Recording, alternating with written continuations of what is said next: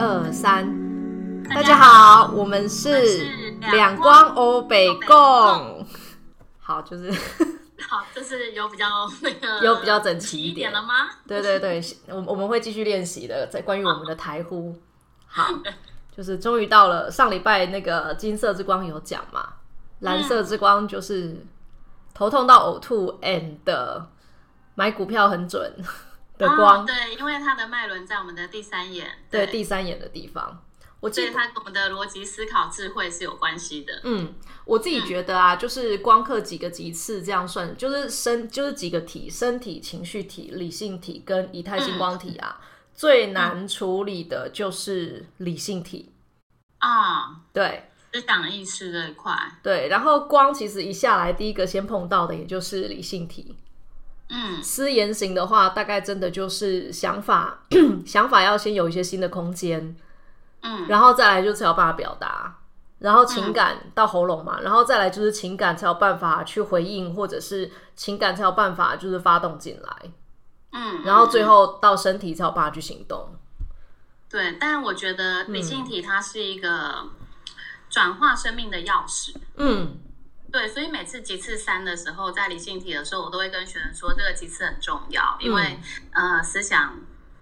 我们我们这这两集都讲嘛，思想引导能量，对能量创造实相嘛，所以你的所有一切的根源就来自于思想，嗯所以当理性体一转换，它就是一个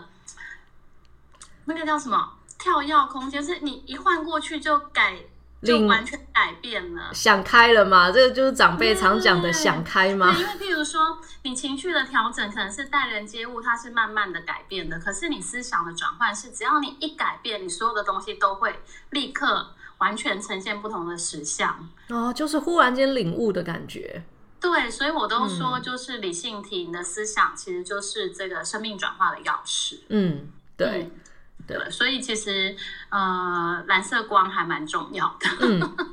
蓝色光它的颜色是那种，他们都说那叫冰山蓝，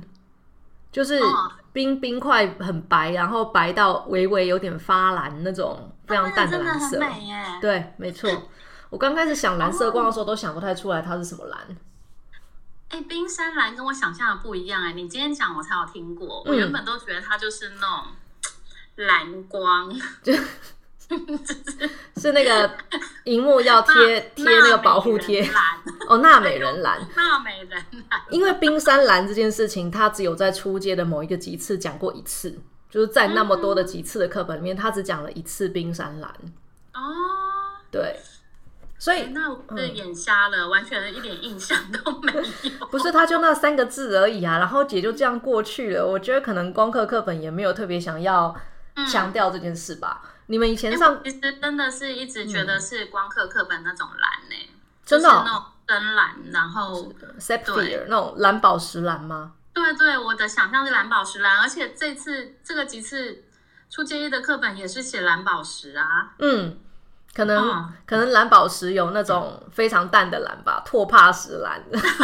哎，我对水晶也没有研究，海蓝宝就对了，对，搞不好拓帕石有深蓝色的，我不知道。海蓝宝，嗯，我有一阵子上光课的时候，前额很痒，然后那一阵子就老是拿手指头在那边抠我的额头，可是又觉得那个抓痒就是抓不到里面。我觉得会，尤其是刚开始灵性习修的人，就是经常会有那种第三眼紧紧的感觉，嗯，然后我就那样子抓抓抓抓了几个礼拜之后，它就不胀痒。胀痒痒的，嗯，我觉得胀我也胀经痒历痒，过这一段呢，嗯嗯，胀胀痒痒还不错，就是头痛、头晕、呕 吐。啊算了，那我宁嗯都可以归咎给他，就对， 我宁可胀胀痒痒啊！我们以前有同学会那个很说很像孙悟空带到紧箍咒，嗯嗯嗯，就头上一圈，啊，金箍咒，对。所以是金色光套在那个第三眼上， 我也我也不知道。不过在蓝色之光的时候，确实很有这样的情况。好像后面有个几次行星的时候吧，他有讲到说什么，你头上的思想的什么思想圈会一圈一圈的移除什么的，嗯嗯嗯，对嗯，就是嗯嗯限制一圈一圈的拿掉。哎、我们刚好刚有讲到那个宝石、哎，嗯就水晶那些，哎、我觉得其实嗯水晶它就是对我而言，它就是固体的光，固体的光，对，就是固体的光，因为它其实是振动频率比较稳定，因为矿物嘛，振动稳、振动频率就是稳定的。嗯然后呢，它就是带着各种不同颜色的频率，嗯所以我就觉得它是固体的光。嗯嗯，所以其实我觉得，如果大家在需要光的时候，你们就蛮多人会想要用水晶，那就可以把它当成不同颜色的光来用。嗯，譬如说金色光，你就可以拿那个黄水晶。黄水晶，嗯对，然后那蓝色光，我们就可以用什么蓝宝石啊、拓帕石啊，你刚刚讲的嘛，对、嗯嗯对啊，海蓝宝啊之类的。不过蓝色的光的蓝色的石头真的比较少，也比较贵，青金石。绿松石呢？绿松石不是应该是绿宝石光吗？或者是嗯，对星轮？对，到天使级次的时候，有个蓝绿色之光，它好像蓝绿色之光，啊对天使一、天使二都有在讲说，就讲到绿松石什么的。嗯嗯，对对，就是之后也是还是会对应一些矿石的部分。嗯对啊，所以大家如果觉得想光，嗯，观想有点困难的话，你们也可以去对应这个颜色的矿石。去逛黄轩园。 我二十几岁那时候有一次跟一个长辈去逛那个黄轩园，然后那因是为什么？就是黄轩园就是一个卖珠宝的店，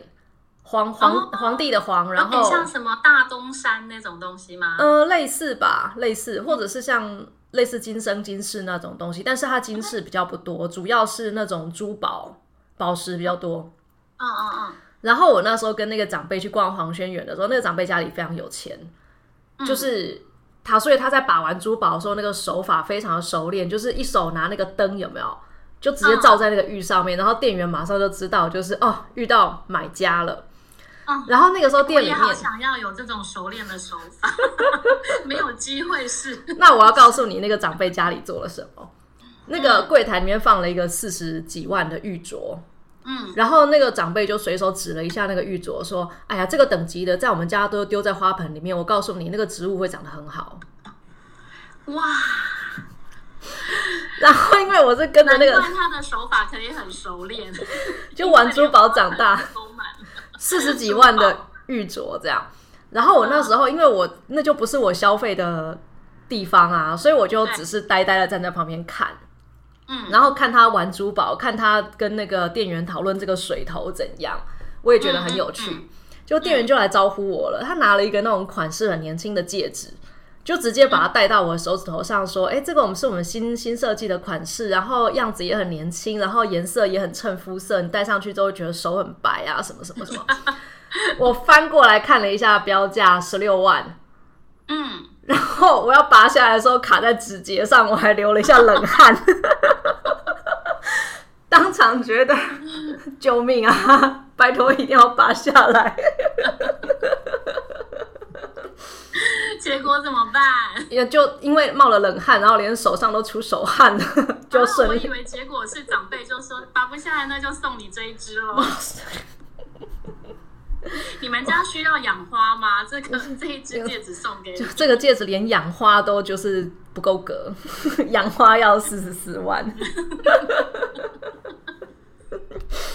好了，蓝色蓝色之光，如果那么就是理性的话，那我们今天虽然应该要聊一点迷信的事情， 聊一点不理性，然后被理性所征服的事情是吗？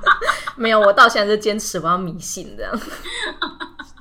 什么迷信？哎，我觉得身心灵圈真的是还蛮多人爱算命的吧？没有爱算命，怎么会进入身心灵圈？对，就有兴趣啊。然后我，嗯，对，就是对于玄学感兴趣。对，然后也对掌握自己的命运什么之类的会有兴趣，嗯嗯然后人也还是会有一点想要预知未来或想要先知道结果嗯的那嗯个、的那个心理需求，不管是因为不安或者是因为因为怎么样，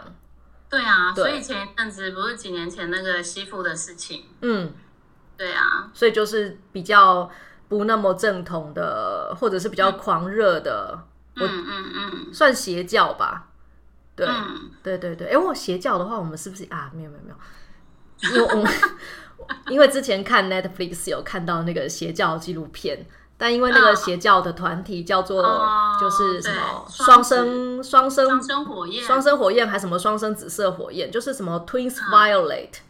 啊，对，我们聊到聊到紫色之光，再来再来聊这个。嗯，对对对嗯嗯好，就是我我我我想要聊我的那个小迷信，你们好不知道有没有听过？就是嗯，猫不说来听听。猫不见的时候，你要找猫啊，找不到猫，对不对？你就拿一碗水放在你家的那个厨房的灶台上，就是琉厨房那个工作琉璃台，然后把剪刀的刃打开，架在那个碗上面。他们说嗯这样猫就会找回来。然后呢，你试过吗？有试过，以前张猫走失过，然后嗯我们就真的做了这件事。可是其实我我后来有找回来，可是我后来觉得把张猫找回来其实是另外一个另外一个迷信。到底有多少小小法术可以使用？就是那个时候找猫的时候，他们说你要去跟你家附近的猫说你在找某一只猫。哦，然后我们那时候真的是翻天覆地到处找猫，我真的是那种就是那个花丛啊，那种那个叫树篱呀、那种嗯嗯，非常角落的地方我都走进去。结果有一次真的被我遇见一只虎斑猫，然后那个嗯虎斑猫就用一种“靠，人类怎么会走进来”的表情盯着我。嗯，嗯嗯嗯嗯，然后我就很认真的跟他讲了三遍，我在找的猫叫张烧麦，然后它是什么花纹，它的特征是什么。如果你有看到它，拜托你一定要告诉他，赶快回家，我们全部人都很想它。结果真的没过两天哦，就是就有找到我们家的猫，嗯，对他自己回来吗？还是被找到？不是因为它在地下停车场被找到，啊，因为它已经因为它是家猫，家猫就是他们已经失，我会觉得多情，没有失去了求生的 本。对他们失去了求生的能力。结果我们找到它的时候啊，有另外一只野猫带着它到处闯。啊然后张猫看见我们，就张烧麦看见我们的时候，已经不认得我们了。哈，他不记得我是谁，他认不出来我。然后最后我是在地上，就是就是那时候因为要抓张猫，我就把它抓住之后我就跌倒，然后带着它四处走的那一只野猫啊，还冲上来攻击我，我到现在手上都还留了一个疤痕。嗯嗯然后我把张猫抓进我家房子之后，它有一种大梦初醒，然后头一直转，一直转，一直看整个房子，然后它才慢慢想起来，就是对它之前是住在这个房子里的。 嗯，所以他是只出走一趟，然后就被下了降头嘛。 我就是出走一趟，遇到新的好伙伴，然后就好像在外面也就勉强可以存活下来。他有一个双重猫格，但出其实外一条猫，回家一只另一 只没。有出外一条虫，回家一条龙这样子。然后后来我在那个都柏林念语言学校的时候啊，那个时候语言学校同班有一个韩国女生，那那时候因为她交了爱尔兰男朋友，所以就等于是搬来跟男朋友同居。嗯，然后男朋友家有一只十几岁的老猫，说走失了，然后全家心情都很不好，很难过，然后找猫可是也找不到。然后我就跟他们讲了，就是这个台湾人的骄傲，就是嗯 他们也试了把剪刀没放在没有。我告诉你，那时候帮你讲在课堂上讲出来的时候，我一直被吐槽、欸，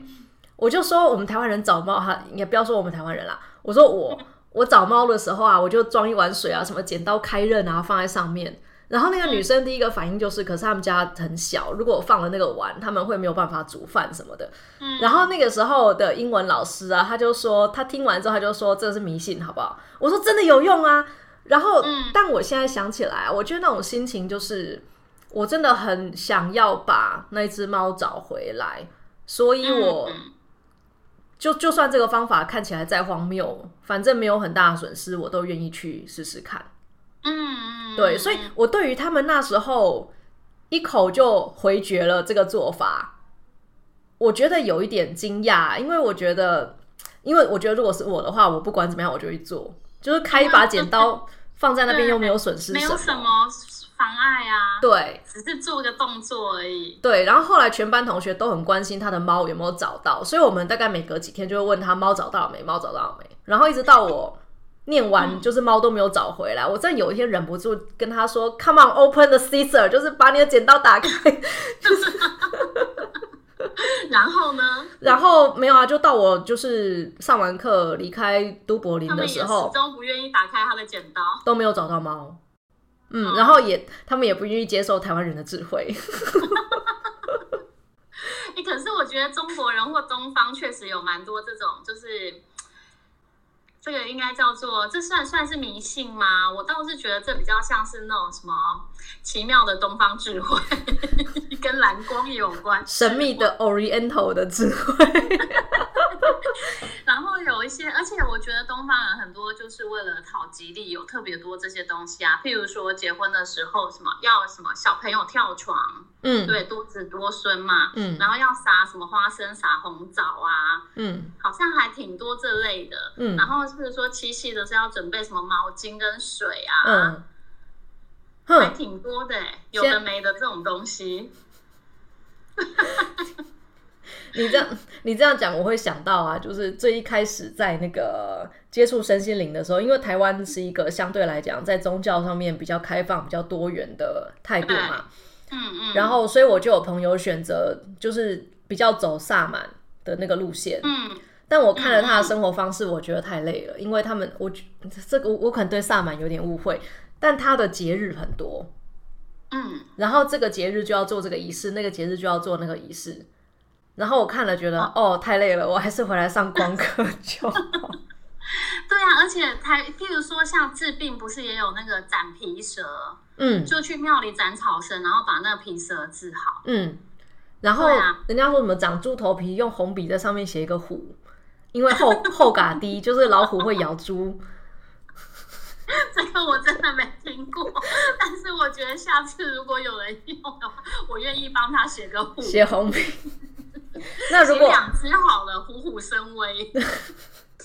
那如果你的弦长在脸上的时候，不就要 写在？突然很有画面。你生活中有迷信的事情吗？迷信的事情，嗯，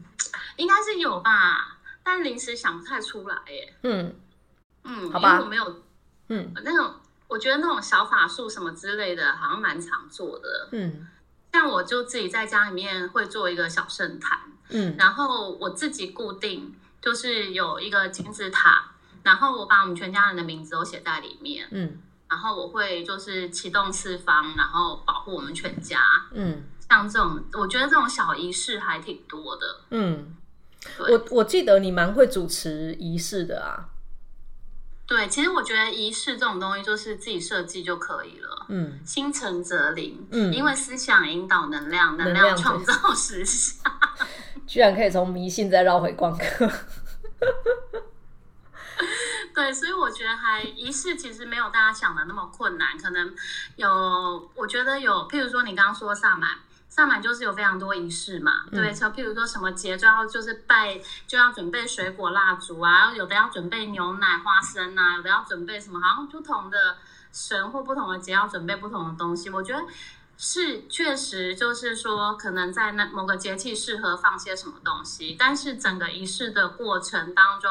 那我觉得最重要的就是那个诚心这件事情。嗯所以其实我们上一堂讲那个金光的时候，讲到肯定句跟祈祷嘛，我其实还蛮常跟学生讲说，我觉得 那个祈祷是一件非常棒的事情。 嗯就是，嗯，如果你真的有什么愿望，或者是你觉得哪里不舒服，然后或者是家人遇到什么样的状况，你希望能够迎刃而解的话，我觉得祈祷真的是非常非常的有用。为什么？因为祈祷的时候，你一定是。你的灵在一定在当下，你不可能在许愿或者是在祈求一件事情的时候，在想着明天我要吃什么，后天我要做些什么事。你一定是整个能量非常专注的，就在这个事件上。嗯所以，当你的能量很专注的投射在这个你想要显化的事件的时候，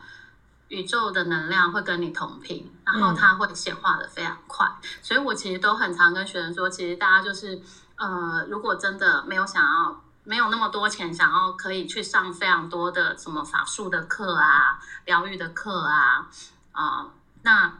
你就是每天为自己祈祷，花个嗯五分钟、十分钟的时间做这件事情，嗯其实它对于就是收摄你的能量，跟就是说显化你自己的愿望是非常有效果的。嗯嗯嗯。好，那蓝色之光的课文，你有什么想要就特别有印象或想要分享的吗？哦，我这次想要分享八十九页，我来翻这译一下个。是我以前没有画过重点，但我觉得今天可以来分享它一下。嗯第三段，因此如果正能量引发出持修者自身原有的正能量，就蓝色光嘛。嗯如果蓝色光引发出我们这个祈修者原本自有的一些深藏在意识、潜意识里的恐惧与疑惑，或者令你做出愚蠢的行为时，你必须明白，为了清楚的看见自己心事里的虚妄并净化它们，你必须坚定迎接这个必要的过程哦。好，所以呢，蓝色光它虽然是智慧之光，可是它可能会在这个光里面让你做一些蠢事，例如呢，就是刚刚我们讲的，把那个剪刀打开啦，或者是去这一冒招真的有草绳用啊，真的有 用。 好啦，不是不是，这是这是古人的智慧。但是如果，但是其坦白说，就是说，因为蓝色光它跟我们的这个呃思想意识有关，所以有可能一些你旧的模式会出来。所以你可能就是说，在这一周里面，你可能会跟嗯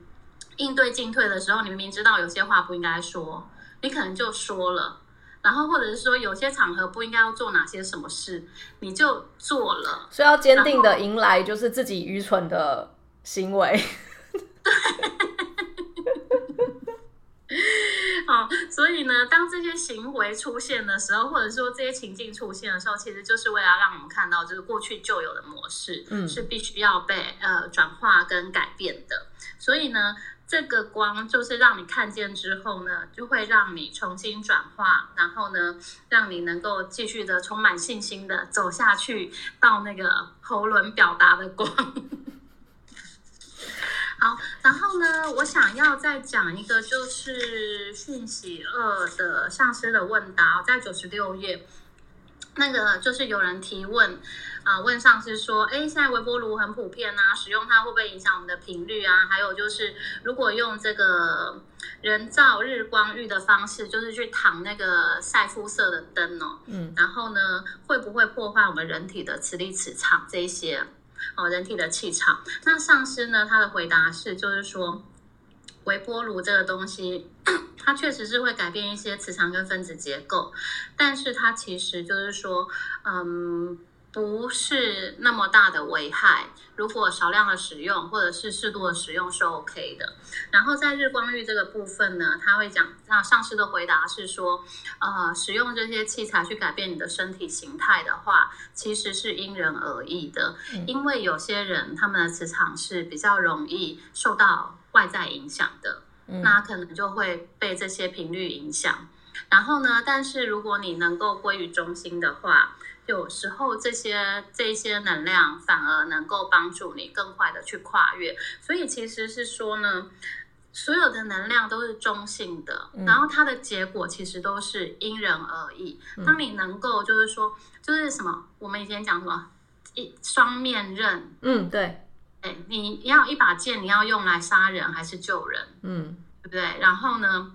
都是你自己如何去运用这个能量。所以，当我们在运用所有的科技产品，然后其实也都是有好的跟坏的，嗯就是看你怎么去运用它。嗯你用在救人的地方，还是用在危害的地方？嗯，对，嗯嗯，所以其实又回到它是理性体这个部分，思想引导能量。嗯所以你怎么想，你的那个出发点、初心，嗯它是影响最多的。嗯嗯，好，这是我这个光的嗯、蓝色光想跟大家分享的两段小课文。嗯，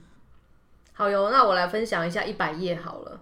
好，我重看初阶一的时候才发现，每个光都有一个学生作业耶，后来就再也没有啊了初。阶一都有，我记得初阶一每一个光都有，然后初阶二开始好像就没有了，然后就对初阶二就没有觉得哦天哪，我已经忘记这个部分好久了，就是 这个对，时因候为你都已经到天使了，对啊，而且中间我还经历了什么停课一整年之类的，都已经我忘现在记正在停课半年中。忘记初阶一长这个样子了。嗯对我想要分享的是那个学生作业的第五个实际应用的部分。他说，灿烂的蓝色之光可以用来化解恐惧、疑惑和局限。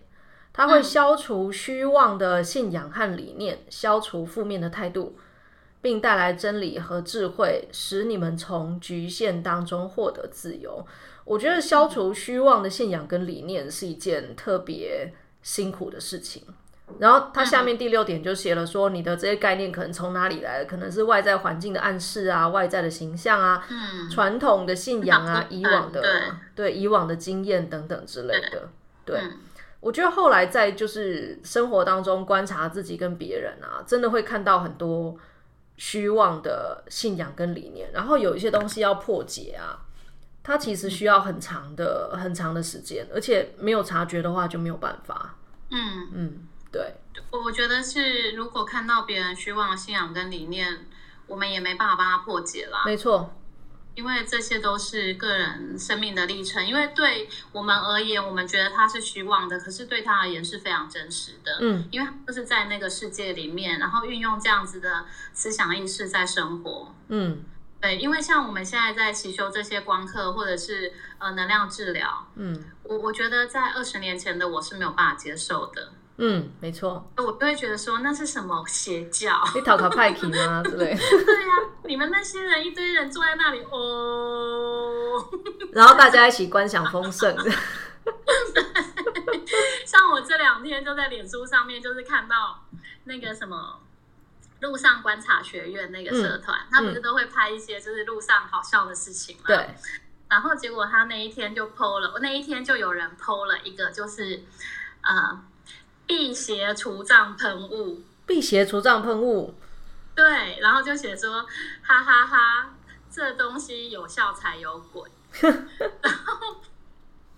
上面就是其实还蛮多讨论的，可是我觉得就是两两派嘛，一派是根本没有接触身心灵的人，就会觉得说，哎、这个喷雾怎么可能就是说可以呃帮助什么去除迷障啊，去除什么小人呐、去除什么一些无形的能量啊，增加财富跟显化的能量。对于没有接触身心灵跟这一类产品的人来说，就会觉得说这不可思议啊，嗯，像我以前也是看到这种产品，都觉得说见了个鬼嘞，喷在空间里面会带来丰盛什么东西。 可是因为现在自己就是嗯接触到能量这一块，跟有嗯嗯进、入到这个世界里面，对我而言，我的世界的实相就改变了。对，对，所以这些东西对我们来说是真实的，可是对别人来说，他们才觉得是虚妄的嗯，的影像，对不没对？错，对，但是我们看别人，可能也觉得说他们才是虚妄的影像，这是我们的真实。嗯所以每个人都只能顾好自己的世界，因为在你的世界里面，所有一切都是你的真实，对你的实相。嗯，然后是自己决定要改变了，他才会改变。对，如果所以就是蓝色光这个理性体，就是当你的思想改变，你的整个世界都会改变。嗯所以我就觉得蓝色光跟理性体真的就是，呃，生命转化的钥匙。没错，理性体质很重要。对，好，那我们今天蓝色光的分享就到这边告一个段落喽。嗯，下礼好拜，谢谢下礼拜是通常宝普受欢迎的绿宝石之光嘛？对，有人不我喜欢跟你绿讲宝石学之生光都的吗超爱绿宝石，我自己也很喜欢啊呐、好，那我们下礼拜来讲那个绿宝石之光有多么的惹人喜欢。好。好，大家拜拜，谢谢大家拜拜大家拜拜